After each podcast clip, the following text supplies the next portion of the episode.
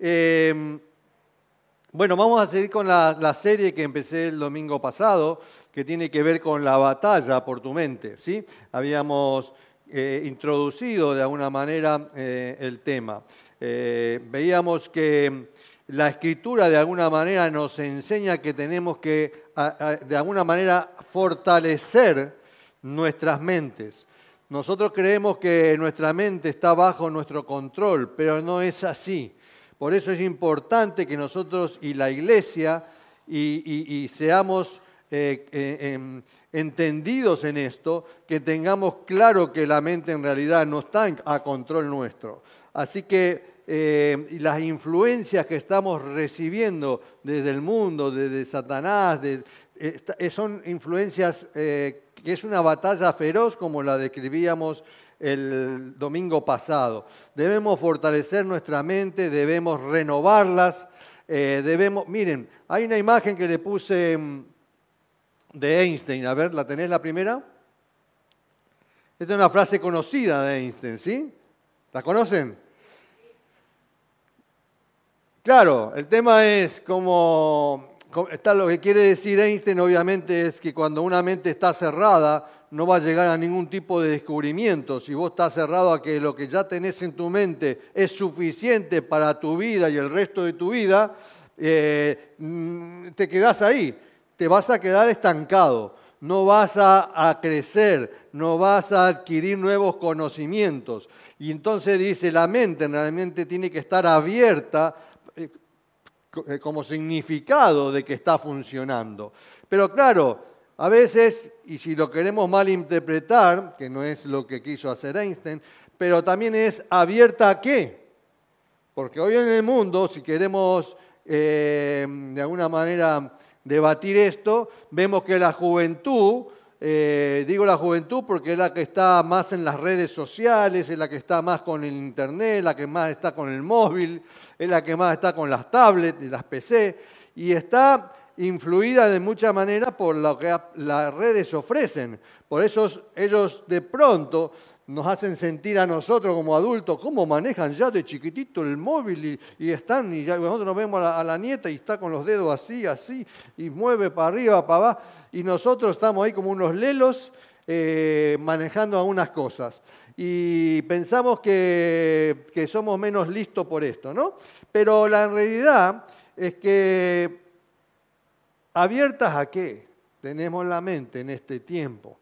¿eh? Eh, debemos vimos el domingo pasado que también debíamos someter todo pensamiento ¿eh? En Cristo Jesús y teníamos que llevar cautivos todos nuestros pensamientos. Y esto es fundamental que lo entendamos. Recuerden que el apóstol Pablo estaba defendiendo su ministerio ¿eh? en, la, iglesia de los Corintios y, estaba expresando esta, de alguna manera había una divergencia con algunos hermanos que que no estaba muy de acuerdo con lo que él estaba exhortando y de alguna manera él decía, pero las armas nuestras no son carnales, sino son poderosas en Dios para derribar fortalezas.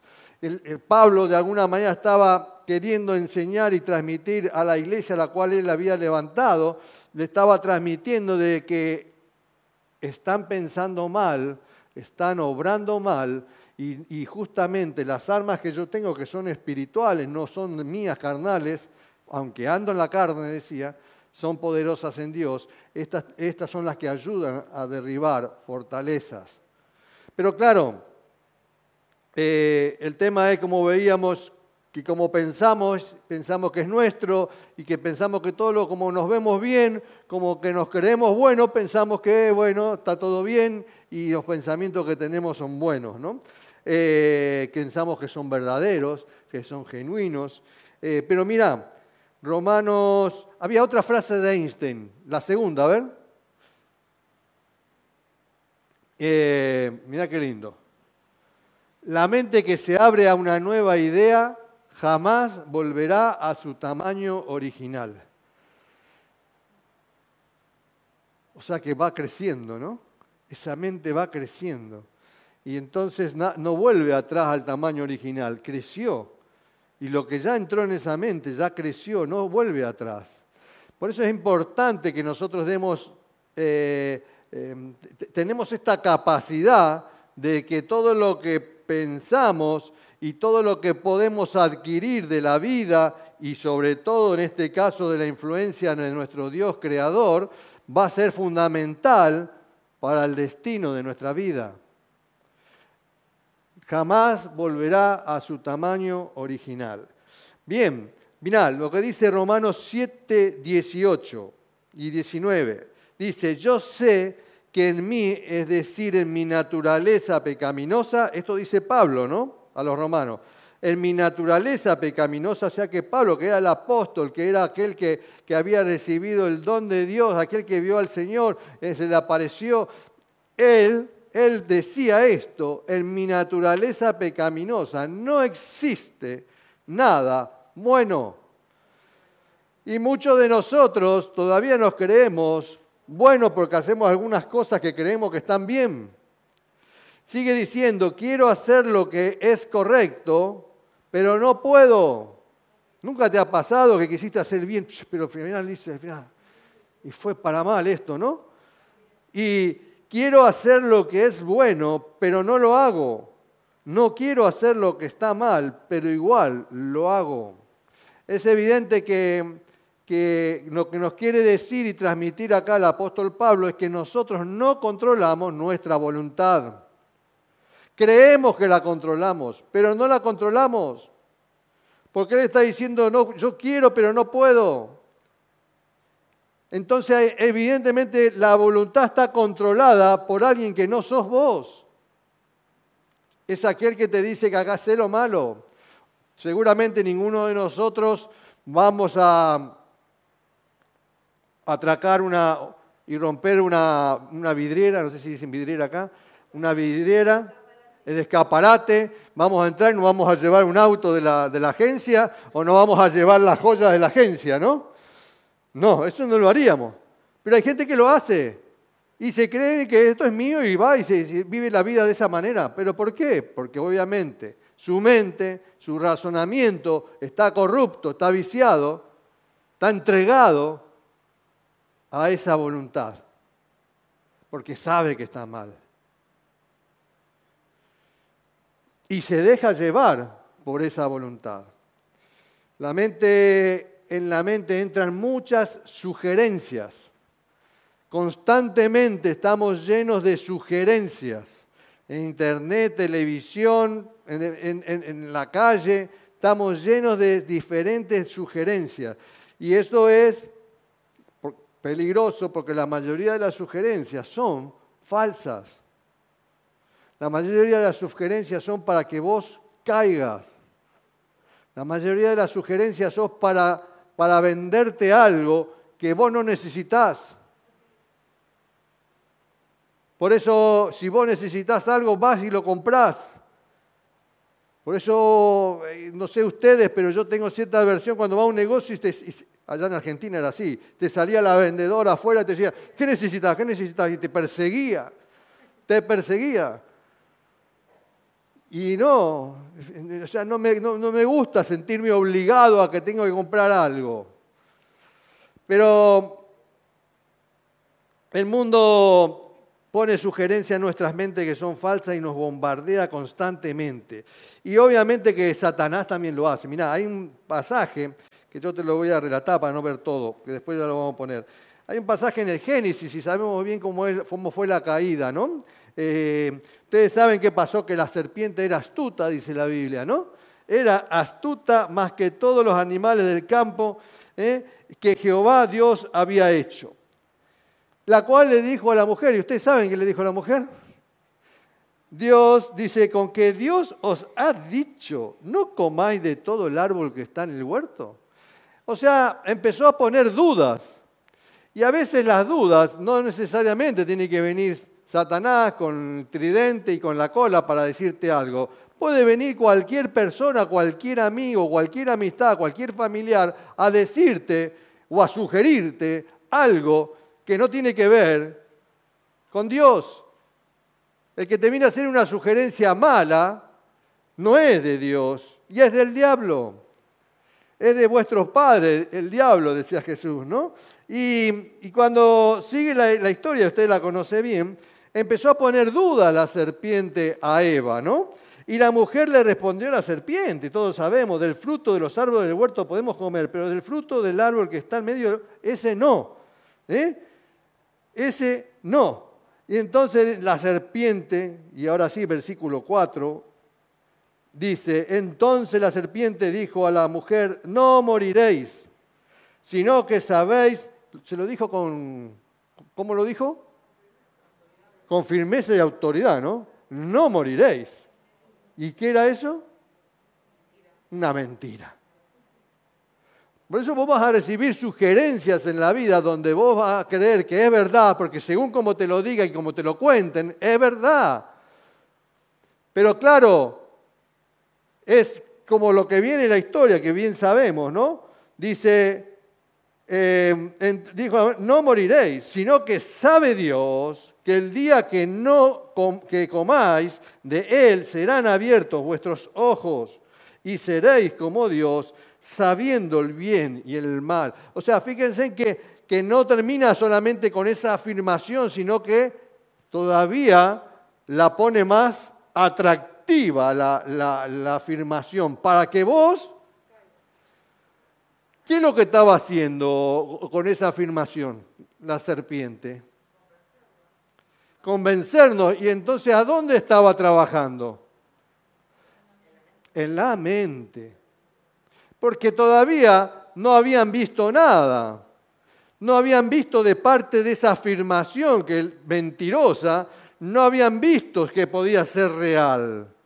Pero sin embargo empezó a trabajar en la mente de Eva con una mentira, con una falsedad, bien, armada por el diablo, por la serpiente en este caso. ¿no?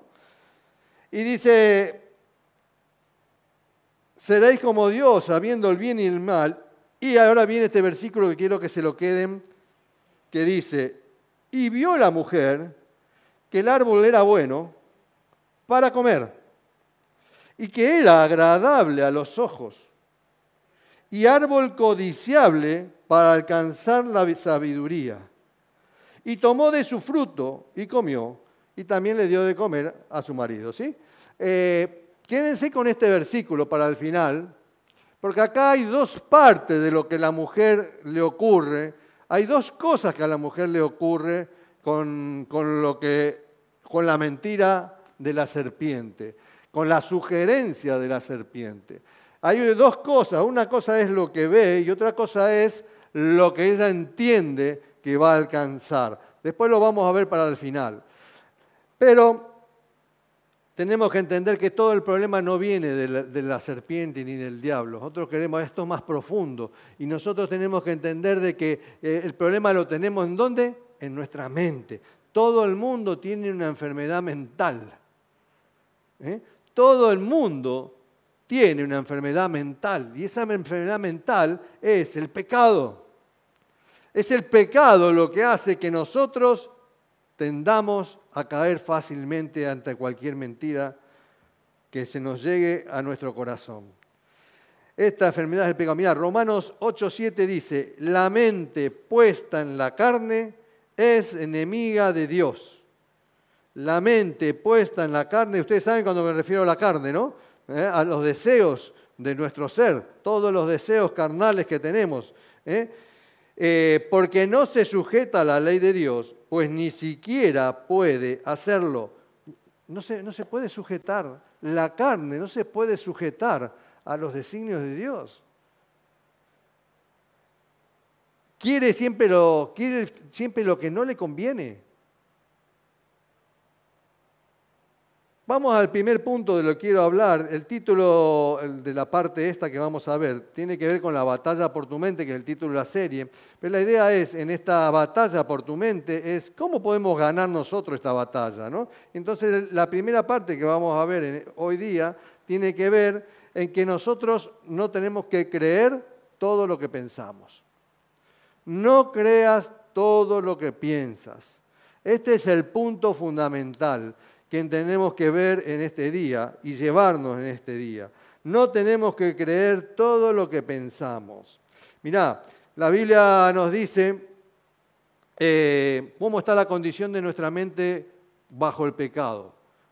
Eh, una, mente que está bajo el pecado, que está eh, influenciada por el pecado, lo primero que está es confundida. Por eso vemos en Deuteronomio 28, te voy a dar algunos versículos rápidos, ¿no? En Deuteronomio 28, 20 te dice, el propio Señor te enviará maldiciones. Esto es una mente que está, que está lejos de Dios, ¿no? El, Señor, el propio Señor te enviará maldiciones, desorden, frustración, o sea, maldiciones, desorden, frustración. Estamos hablando de que esa mente va a estar confundida, no va a saber qué hacer, no sé lo que me pasa, pero ¿qué me ocurre en esta vida? Está confundida, no sabe lo que le pasa en todo lo que hagas, dice, hasta que por fin quedes totalmente destruido por hacer lo malo y por abandonarme. Esta es la raíz. La mente que está bajo el pecado ¿qué pasa? Hace lo malo delante de los ojos de Dios y lo abandona. Por eso es peligroso que nosotros no tengamos el control de nuestra mente y la abandonemos a nuestros deseos carnales.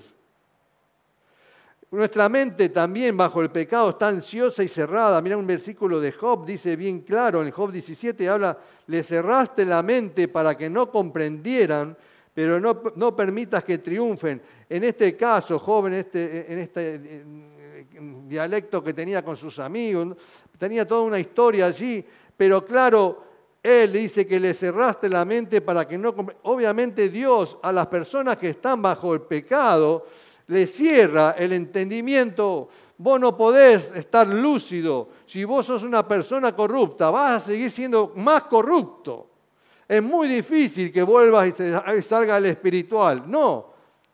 Si estás entregado a la corrupción, cada vez te vas a corromper más.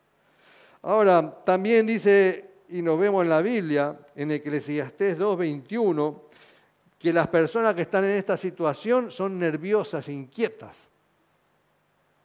Vemos que dice en Eclesiastés, algunas personas trabajan con sabiduría, conocimiento y destreza, pero luego tienen que dejarle el fruto de su labor a alguien que no ha trabajado para conseguirlo. ¿No, ¿Nunca, ¿no han sentido esto?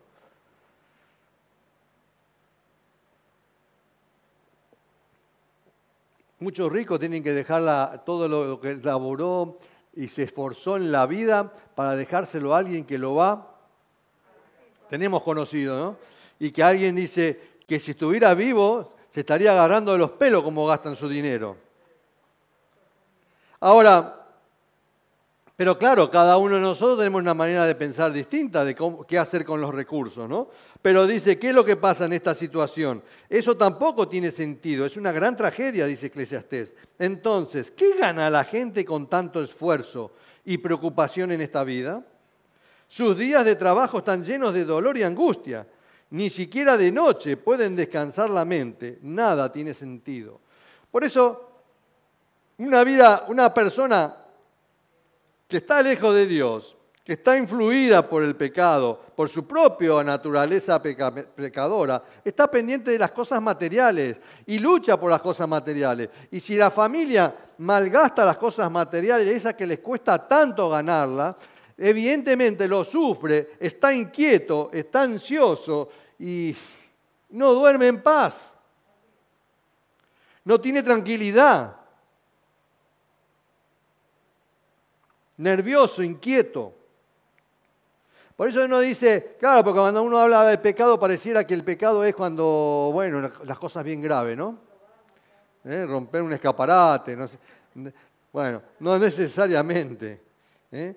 Dice, también habla de las, de las mentes imprudentes, engañadas, eh, la influencia, cuando estamos bajo la influencia del pecado, nuestra naturaleza pecadora hace que nosotros, ante cualquier sugerencia, caigamos fácilmente. Y como pensamos y que el pensamiento sale de nuestro interior, pensamos que es bueno, pensamos que es saludable, pensamos que es para el bien de nuestras vidas y es un error. Si no encaminamos nuestra manera de pensar, si no la renovamos, si no pensamos de manera diferente. La Biblia también nos habla sobre una mente preocupada. En Segunda Reyes, mirá, Dice que el corazón del rey de Siria se turbó por esto y llamando a su siervo le dijo, ¿no me declararéis vosotros quién de, los nuestros es el rey de Israel? Él estaba, eh, estaba visualizando que lo estaban por traicionar, este, este rey de Siria. Estaba preocupado, pero claro, era un rey pagano. Cuando vos estás lejos de Dios, vas a tener inseguridad, vas a tener inquietud en todo lo que hagas, no vas a tener paz en las decisiones que hagas. Solamente te va a marcar que si te van yendo las cosas bien, ese va a ser tu, tu señal, pero en realidad que te vaya bien no significa de que esté todo bien. Ya lo hemos dicho el otro día, Bill Gates con 80 años y 80 mil, ¿cuántos millones tiene? Se separó. Y algunos se casan con algunas mujeres que le tienen que dar la mitad de su fortuna porque se casaron. Imagínense la bronca que tienen cuando tienen que dejarle, ¿eh? porque piensan que la fortuna la hicieron ellos. Mentes preocupadas, ¿eh? También habla de la, Biblia de las mentes depravadas.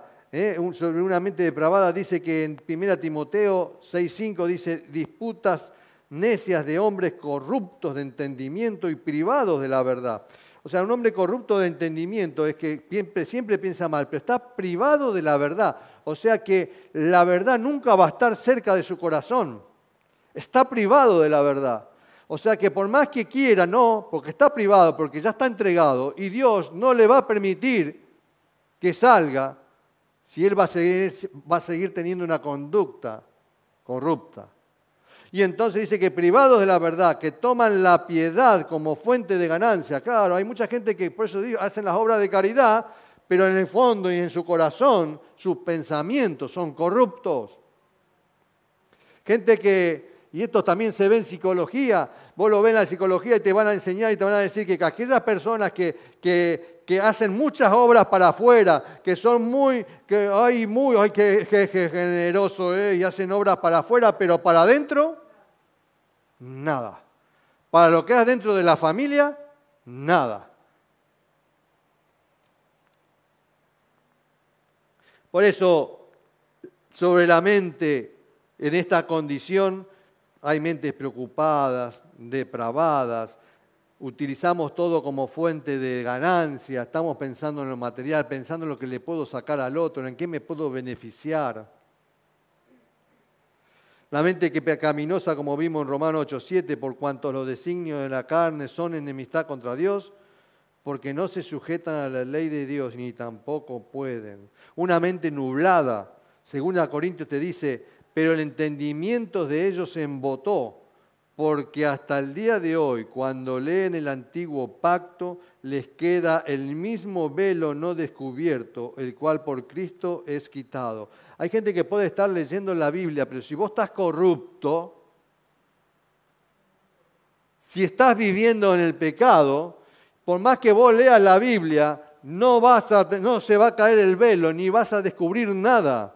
Podrás aprender el versículo de memoria, pero no te va a servir de nada, porque tu mente está en otra cosa, no está en las cosas de Dios, y Dios no se va a revelar, porque la Biblia, la palabra de Dios, no tiene que ver con inteligencia, tiene que ver con revelación y tiene que ver con un corazón que está siendo santificado para que Dios se siga revelando a ese corazón.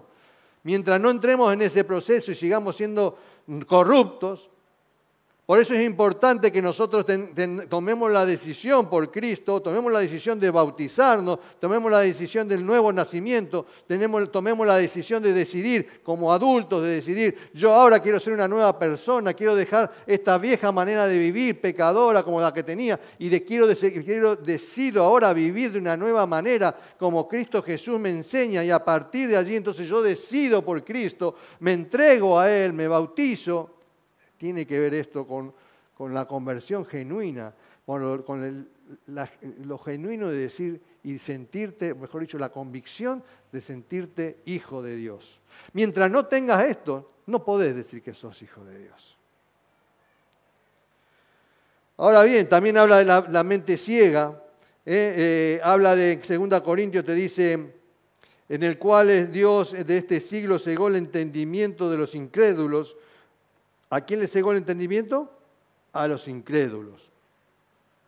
Si vos vas y te acercás a la iglesia como incrédulo, te vas a ir como un incrédulo.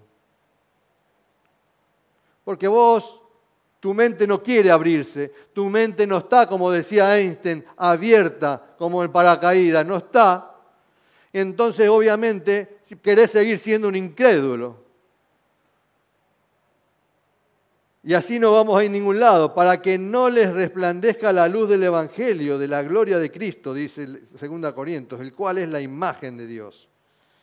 Y por último, una mente corrupta, habla en 2 Timoteo, y esto ya lo hemos visto, dice, de la manera que James y Jambres desistieron a Moisés, así también estos resisten a la verdad.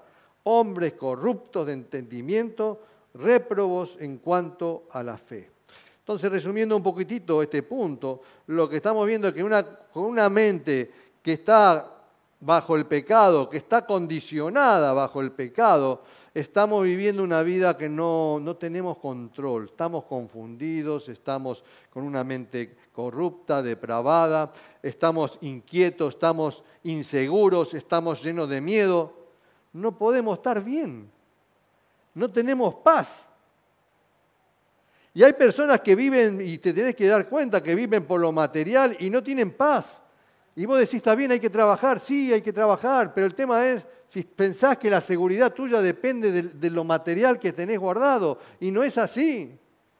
Y entonces llevas una vida, aunque aparente responsable familiarmente, pero en definitiva, el final no es el correcto.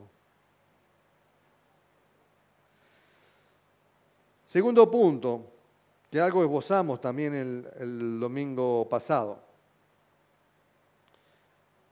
Recordamos que estamos viendo la batalla por tu mente. ¿Cómo debemos ganar esta batalla? Entonces tenemos que primero entender cómo está nuestra mente bajo el pecado, condicionada por el pecado, cómo está nuestra mente en esa situación y, y entender que nuestra mente en esa situación está arruinada. Y entonces tenemos que entender esto. Lo hemos visto el domingo pasado. Nuestra mente está arruinada por el pecado. El pecado hace que nuestra mente esté arruinada.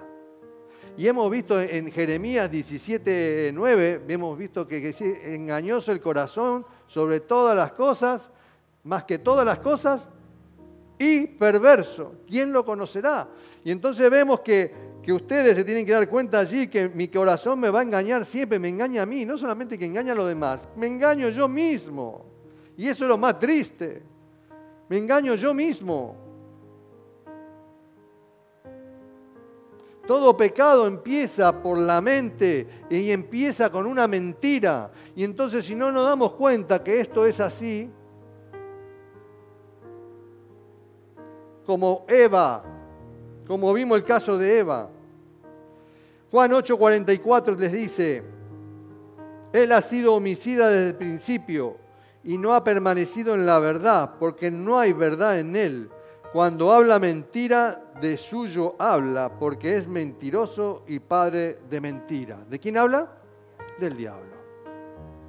Y entonces te das cuenta de que toda la sugerencia que no va a venir del mundo y que nos va a venir del diablo, evidentemente son falsas, mentirosas, que nos van a engañar y que va a engañar fácilmente mi corazón. Pero claro, yo puedo decir, eh, bueno, no tengo responsabilidad en esto, fui engañado.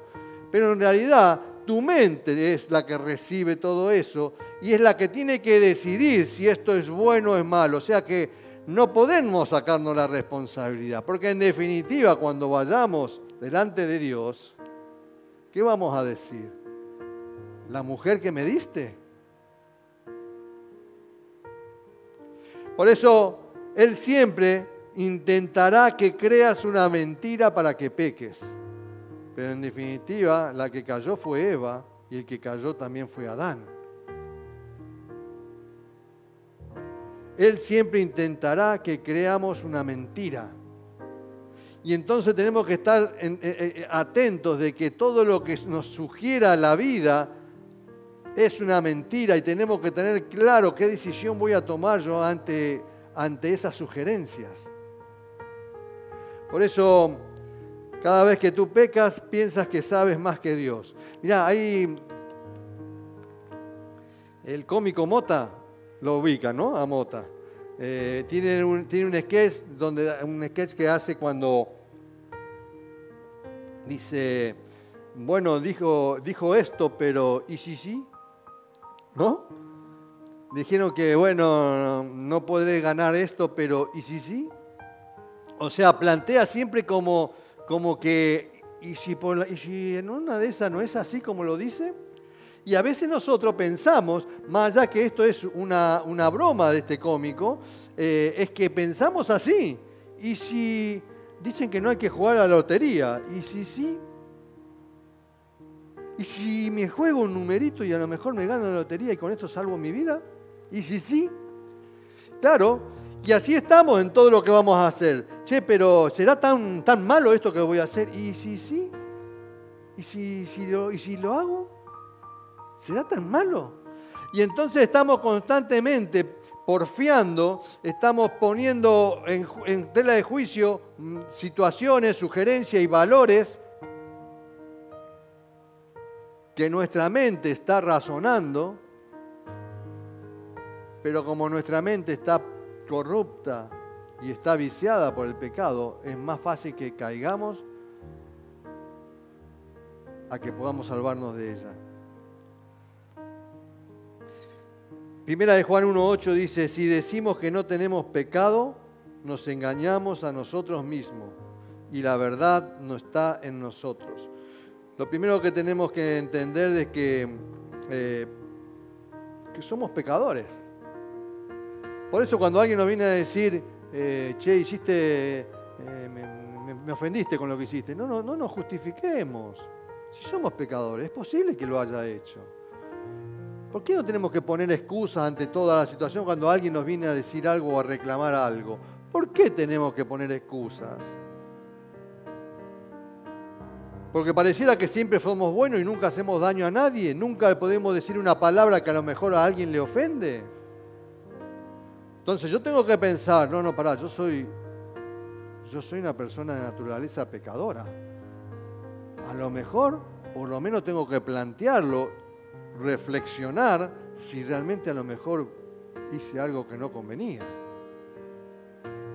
Y ahí es donde empiezo a darle yo lugar a las cosas de Dios y a la palabra de Dios y a la influencia de Dios. Cuando yo empiezo a pensar de que mis pensamientos no hay nada bueno, como decía el apóstol Pablo, no hay nada bueno en mí. Y entonces yo empiezo a reflexionar, ¿qué diría Cristo en esto?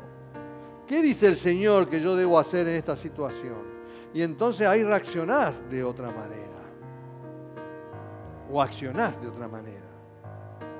Tercer punto, condicionados para malinterpretar. Condicionados para malinterpretar. Por eso nosotros lo primero es, el título de la parte de hoy es, no creas todo lo que piensas, ¿no? Eh, nosotros estamos condicionados para malinterpretar todo. Algunos tienen alguna particularidad más todavía porque cuando uno habla no entendiste nada y enseguida malinterpreta lo que es el dicho de alguno, ¿no? Pero tenemos una particularidad en esto, ¿no? que, tiene que ver con lo que pasa en nosotros, ¿no? Pero básicamente tiene que ver con lo auténtico, ¿no? La gente reclama, y, y vos en televisión muchos en estas reflexiones, es importante, no, porque él es auténtico. ¿Y qué es auténtico? ¿Qué es ser auténtico? ¿Qué sería ser auténtico? ¿Cómo? No fingir.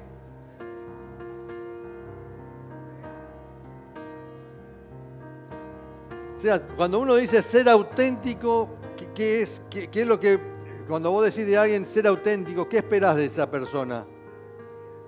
Esperás la verdadera. Esperás una persona verdadera. Y vos pensás que todas las personas cuando se acercan a ti son verdaderos.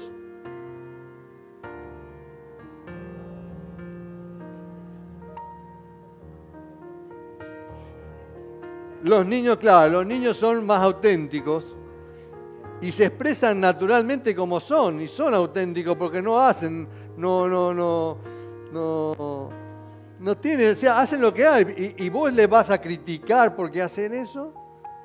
Es auténtico, es como es. Así estábamos en el cumpleaños de, de, Emma, eh, que es la hija de, Darío y Julia. Abuelos tíos somos nosotros, ¿no? Tío abuelos. Eh, y bueno, ella se expresó de una manera cuando le cantamos el cumpleaños feliz. Se expresaba de una manera, pero era auténtica, era ella. Ahora, a veces nosotros somos de, de, no, encuentro la palabra, de que esas actitudes las coartamos, las, las rechazamos a veces porque tiene que ser como todos. Y no, cada cual es como es. Pero el ser auténtico es definirse primero que yo no soy auténtico.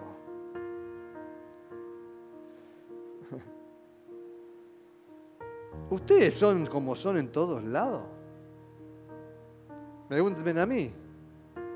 Y yo también le voy a decir, no.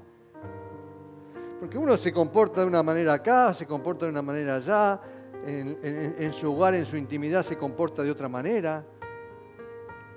No andamos por ahí haciendo barbaridad de todos lados, ¿no? Capaz que sí, en nuestra casa nos atrevemos a hacer algunas cositas, pero no lo hacemos en todos lados. Pero no somos verdaderamente auténticos. No le decimos a todo el mundo todo lo que pensamos. Entonces no somos auténticos, pero reclamamos que es lindo, no, porque esa persona es auténtica. ¿Y quién sabe si es auténtica? Y en realidad el auténtico empieza cuando la persona se demuestra que, no, mira, yo, sí, tenés razón, yo, yo, yo pensé mal de vos hablé mal de vos, hice mal, hice mal allá con las personas y te, y te, hundí con el jefe, hice mal. Eso es una persona auténtica, aquella que confiesa que no es auténtico, que, que fue y hizo algo malo. Mientras no pase eso, había una frase que nosotros hemos aprendido en el ministerio, era, entre tú y yo, ¿nunca tuvimos un problema? Entre tú y yo, ¿nunca tuvimos un problema? Alguien está mintiendo. Porque en algún momento algún roce hay, en algún momento alguna diferencia de palabras hay, en algún momento alguna diferencia de pensamiento hay. Entonces tiene que haber existido en algún punto, pero si decimos que está todo bien es que estamos siendo políticos, estamos siendo diplomáticos y entonces estamos tapando ciertas cosas. Y eso no nos ayuda en las relaciones. Por eso la, autenticidad de alguna manera es atractiva, ¿no? Pero la autenticidad, dice una frase, comienza cuando tú admites que no eres auténtico. Todos tenemos puntos ciegos. Por eso cuando uno admite eso y, lo tenemos incorporado, entonces tenemos que entender, yo puedo fallar. Por eso nosotros lo tenemos también como, como lema, pero como una verdad. Te vamos a fallar. Nosotros le decimos acá en la iglesia, te vamos a fallar, o sea, acá no es que no fallamos, pero el tema es que tenemos que arreglarlo. La gente que se va de la iglesia y no vuelve más, se va sin arreglar los problemas. Acá tenemos que arreglar los problemas. El Señor nos enseñó a que si hay diferencia, nos tenemos que arreglar. No que nos vayamos. Imagínense, cada uno se va por su para. Pues, todos se van. ¿Qué queda la iglesia? La iglesia nos enseña, el Señor nos enseñó que tenemos que arreglar los problemas. Para eso está la iglesia. Por eso tenemos puntos ciegos, eh, hacemos juicios, tenemos prejuicios y hacemos juicios a la ligera, pensamos de una manera muy particular, cada uno según la idiosincrasia de cada uno, según lo que, el estudio que ha tenido, según la cultura, según el país, según... Hay, hay diferente manera de pensar y esto hace que tomemos decisiones a veces a la ligera, precipitadas. Conclusiones que de pronto pueden ser equivocadas y perjudiciales para toda la vida, ¿no? Fíjense que cuánta gente, y yo me llamo la atención de cuántos españolas se han ido a ISIS Vos decís, ¿cómo se pudieron ir españolas al ISIS?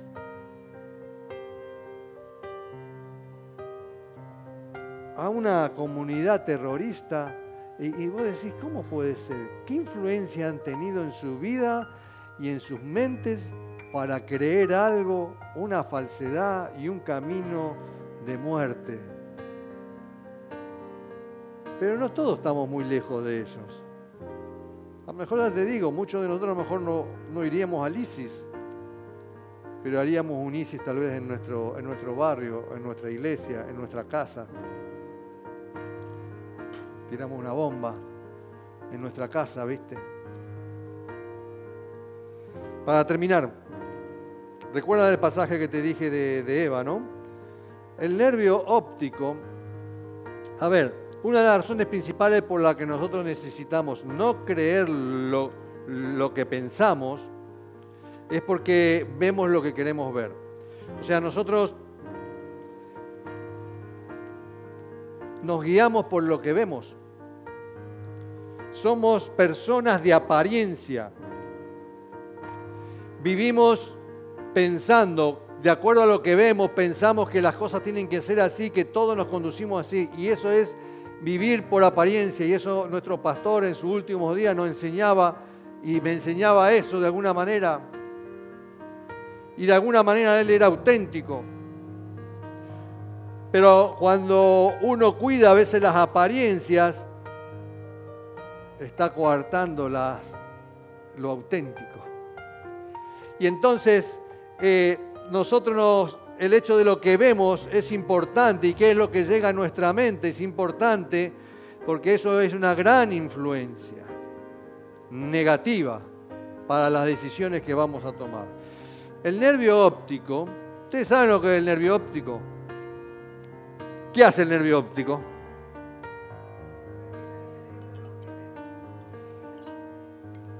Mm. ¿Están de acuerdo?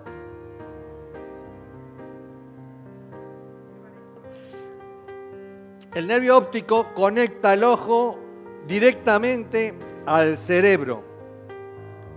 Es el único nervio, creo, que conecta directamente el ojo al cerebro. Pero no es solamente que el nervio óptico no solamente recibe impulsos del ojo, de lo que le entra el ojo, porque eso es de acuerdo a lo que ve y es parte de la función. Pero la mayor función del nervio óptico no es de lo que le recibe del ojo, sino de lo que recibe de la mente. Cuando vos vas por la calle caminando, ¿qué es lo que haces? ¿Tus ojos te, dirigen a vos? ¿Tus ojos te dirigen a dónde vas? ¿O qué es lo que dirige a dónde vas? Entonces la señal no viene por el ojo. El ojo lo que está permitiendo es, de acuerdo a tu voluntad y a lo que vos estás decidiendo en tu mente, voy al ayuntamiento, entonces tus ojos empiezan a buscar cómo ir al ayuntamiento y voy por esta calle, pero ahora me dicen que ir acá y voy no, no por acá y, y tus ojos te dirigen a nada, pero en realidad es tu mente la que manda el impulso de lo que quiere ver y a dónde quiere ir. Esto es clave, ¿eh?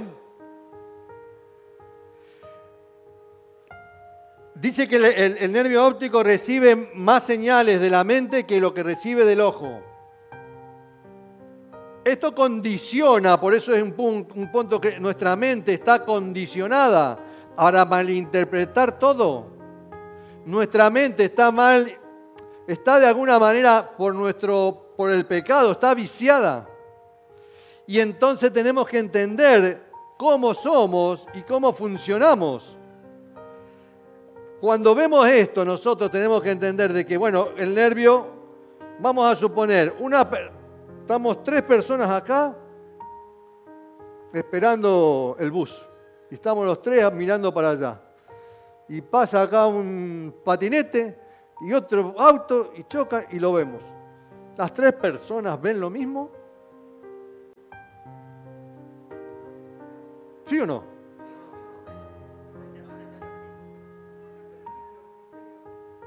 No van a ver lo mismo. Van a ver un accidente, pero cuando quieran dar los detalles del accidente, Uno vio una cosa, otro vio los pajaritos, otro vio que estaba mirando el piso y otro vio, no sé.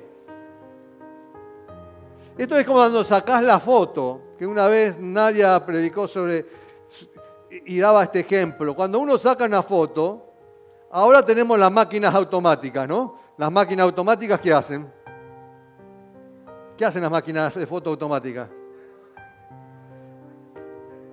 enfocan y te ponen el foquito de la cara de las personas, ¿o no? Y te ponen los cuadraditos las caras de las personas y vos, ¡pam!, sacas la foto. Pero vos en realidad sacaste una foto general. Pero si vos querés, y como ahora las máquinas te lo permiten, focalizar y sacar una, voy a sacar una foto a María. Y entonces haces un, foco exclusivamente a María y, le, y sacás el resto fuera de foco lo podés hacer. Por eso nuestra mente es la que decide. La máquina por sí sola no hace eso. Es el que maneja la máquina de foto el que puede decir, voy a enfocar en María. ¿Me entienden lo que vamos? Quiere decir que no tenemos que creer todo lo que pensamos y no tenemos que creer todo lo que vemos. Porque lo que vemos no me es que sea verdad. Es una, es una parte de la verdad.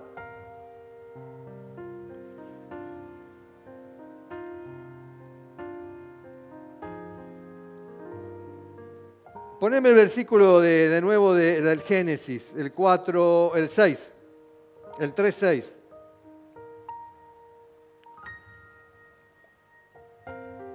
Y terminamos. Acá vemos dos, dos situaciones, ¿no? Dice, cuando la mujer vio que el árbol era bueno para comer y que era agradable a los ojos y que el árbol era deseable. Bueno, ¿qué ven ustedes acá de lo que ya les hemos hablado?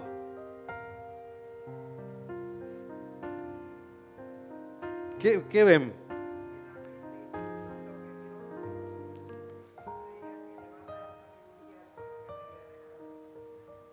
No, pero yo le hablé de dos cosas. Le hablé de cómo, cómo, cómo es el, qué es lo que hace el nervio óptico.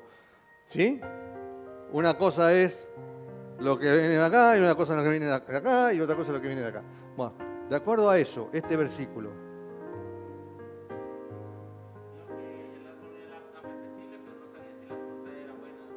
Bueno, vos ahí lo dijiste. Vio, vio. ¿Qué, ¿Y qué fue lo que vio ahí? Pero eso fue lo que se, entró por dónde? Por los ojos. Ahí, ahí, ahí, ahí está. Vamos, no, está muy bien, está muy bien. Ahora, me seguís, ahora me seguís. Está primero lo que, lo, que vio, y lo que vio que la fruta era apetecible, era bonita, era roja, eh, brillante. Era Si hubiera sido una fruta horrible, fea, con aspecto podredumbre, ¿hubiera sido lo mismo? Quiere decir que los ojos por una parte te engañan, pero esa no era la principal razón. Eso era parte. ¿Y ahora lo que decías?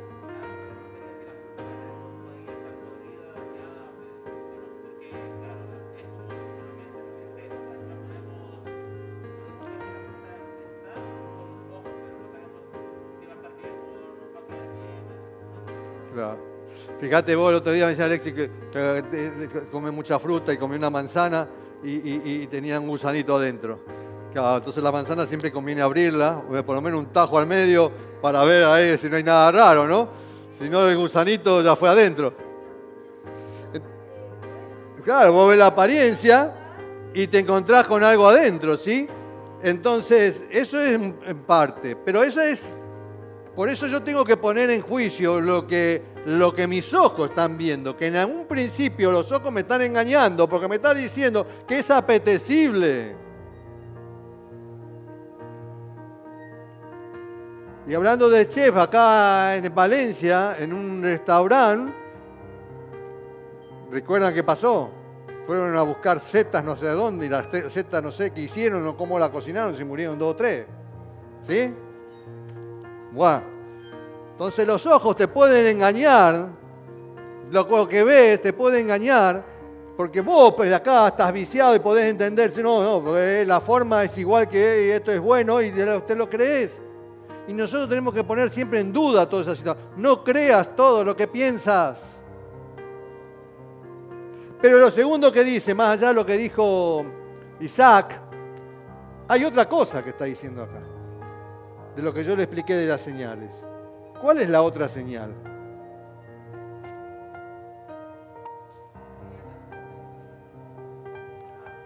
¿Y de eso de dónde viene? Viene del corazón, viene de la mente, viene del corazón, lo que ella quería alcanzar. Eh, recibió la sugerencia mentirosa, peligrosa, sagaz. ¿eh? Recibió esa, esa mentira, pero en su mente no, no, estaba mirando lo que sus ojos miraban, estaba, el nervio óptico estaba mandando al revés, esta señal mirá, mirá esa, mirá, mirá, mirá la manzana y, mirá, mirá, ay, qué linda la manzana. Pero en realidad lo que vos y el deseo que tenías era lo que ibas a alcanzar. Vos no estabas siendo guiado por, la deliciosa de la manzana. Lo más importante, aparte de, de, lo deliciosa de la manzana, era lo que ibas a alcanzar, era la sabiduría que ibas a alcanzar. Ya no necesito de Dios. ¿Cómo es que Dios te dijo esto? No, es que Dios sabe que si ustedes comen van a ser como Dios. Bendito Dios, qué grande eres. Van a ser como Dios. Y entonces te das cuenta que tu mente está condicionada por el pecado, por la influencia externa para que vos caigas fácilmente en cualquier mentira. Y nosotros creemos que andamos en la vida que todo es bueno porque lo pensamos, yo soy bueno, yo trabajo, yo me levanto toda la mañana. No es así. Vemos lo que nuestra mente quiere ver. Vemos lo que nuestra mente quiere ver. Eva quería alcanzar sabiduría y ahí es donde, donde nosotros nos perdemos y, y confundimos. Nuestra mente está confundida porque está corrupta como lo que venimos viendo en todo desde el principio, vemos que nuestra mente se corrompe, se engaña y dice la fruta es deseable, pero en realidad estamos tapando, me engañó la fruta, mira, pensé que estaba buena, mira, estaba podrida, pero no, pero en realidad era lo que yo quería alcanzar con eso. Y eso es lo que nuestro corazón y nuestra mente nos engaña. Engañosa es la mente. Por eso nosotros no tenemos que creer todo lo que pensamos. Vemos lo que nuestra mente quiere ver y nuestra mente está viciada. Amén, iglesia. Estamos recibiendo enseñanza, no, no, es, no es un culto milagroso, pero en, parte y en gran parte tiene que ver con un milagro grande que tiene que pasar en, nuestra, en nuestro corazón, en nuestra mente. Es que nosotros aprendamos a renovarnos, que aprendamos a no creer todo lo que pensamos, que tengamos una, mente abierta, pero no ante las sugerencias falsas, mentirosas, destructivas, sino, sino abierta a las sugerencias de Dios, a las de Cristo Jesús.